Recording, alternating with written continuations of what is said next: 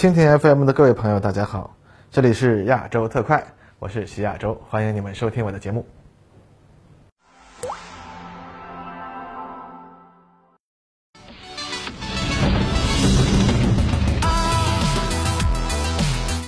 各位观众，大家好，欢迎收看亚洲特快，我是观察者网的徐亚洲，与您一起关注最新的前沿话题。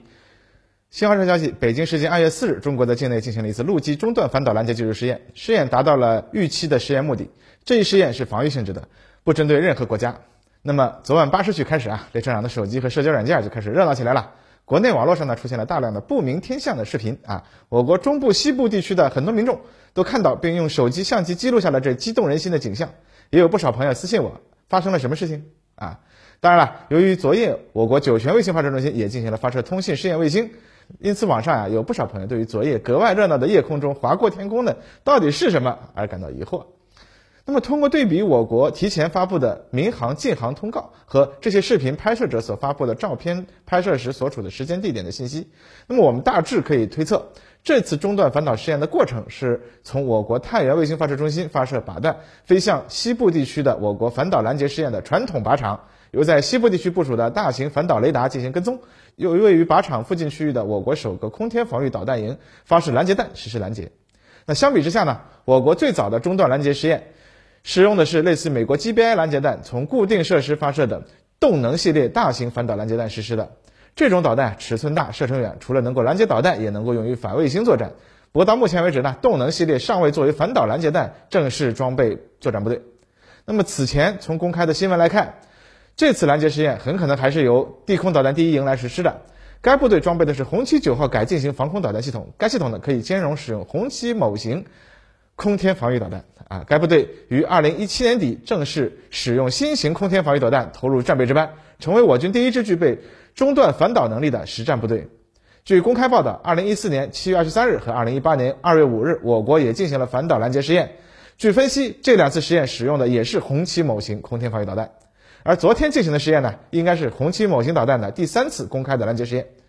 据消息称啊，这次试验中拦截弹部队可能是以机动部署形式作战，也就是不依托固定阵地，随停随打，其实战演训的意味非常的浓厚。关于这次拦截试验的目标呢，啊，据我国官方发布的英文声明，是一枚中远程弹道导弹。此前呢，我国使用东风十五导弹加装助推器模拟过中程导弹进行拦截试验。因此，昨天的靶弹可能是使用一枚东风四导弹，或者是一枚以东风二十一导弹加装上面级助推器的方式研制的模拟中远程导弹。目前，世界上现役的中远程导弹包括我国的东风四、东风二六、朝鲜的火星十二和印度的烈火三四五型导弹。那么，这次试验的实战色彩十分浓厚，因此啊，更可能是以实战对抗的方式进行拦截。那么，这次拦截试验的成功，也意味着我国形成了有效可靠的。阻止假想敌以零星导弹进行战争冒险的能力啊。那么值得注意的是，这次新闻的发布时间是在接近凌晨的时候。据说啊，五角大楼里有一个流行的说法：如果中国有什么事情想让美国总统一起床就关注到，那么就会在这个时间公布啊。不知道这次我们这个时间是不是有这考虑呢？啊，如果是这样的话啊，那么从国际政治的角度来说，这次实验可以说是一石二鸟了。既警告了某些自恃几枚核导弹就妄称核大国的国家啊，又给大洋彼岸对我们发出的善意信号没有反馈的某大国啊发出了另一方面的信号，啊，那么关于这次试验本身，我们就说到这里。下面我们简要分析一下我们的中段反导实验到底展示了什么样的能力。首先，我们必须解释一下什么是中段反导。列车长最早的几期视频里面啊，给大家手绘解释过弹道导弹飞行过程。那么这种导弹起飞后的几分钟内。两级的火箭就会烧完，将弹头送入一个经过精确计算的弹道之内。之后呢，弹头的整个飞行过程就完全交给惯性和重力，直到命中目标。而有些先进的导弹会在导弹载入大气层的阶段，也就是末段，借助大气阻力进行一定的机动。那么，弹道导弹的发动机燃烧完毕，弹头进入稳定轨道到弹头载入大气层之间这一段稳定的弹道飞行就被称为中段。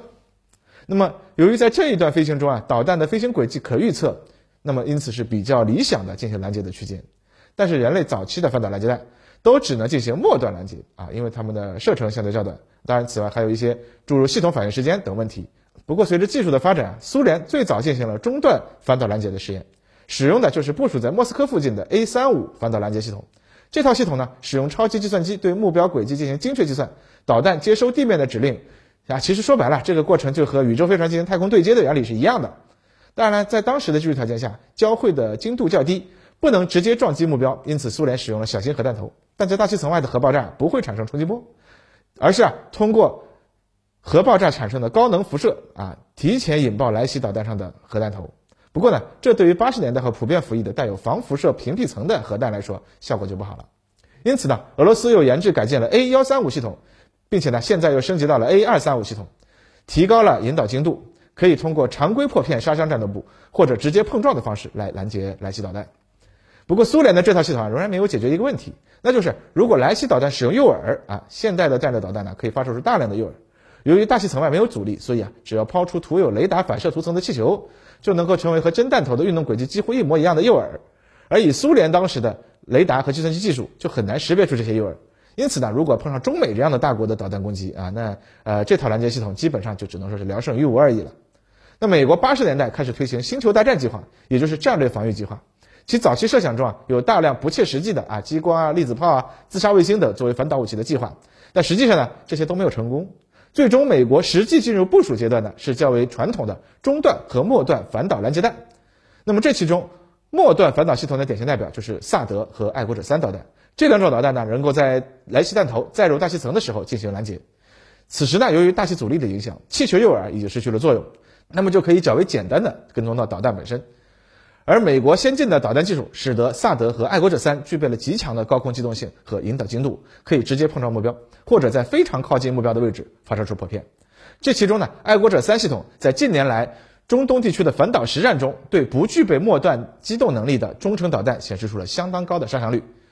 远高于当年海湾战争中宣传意义远大于实战意义的爱国者二导弹啊。那么，但是末段拦截的问题在于啊，一方面对于载入速度非常高的中远程和洲际导弹末段拦截的效果呢，就会进一步的下降。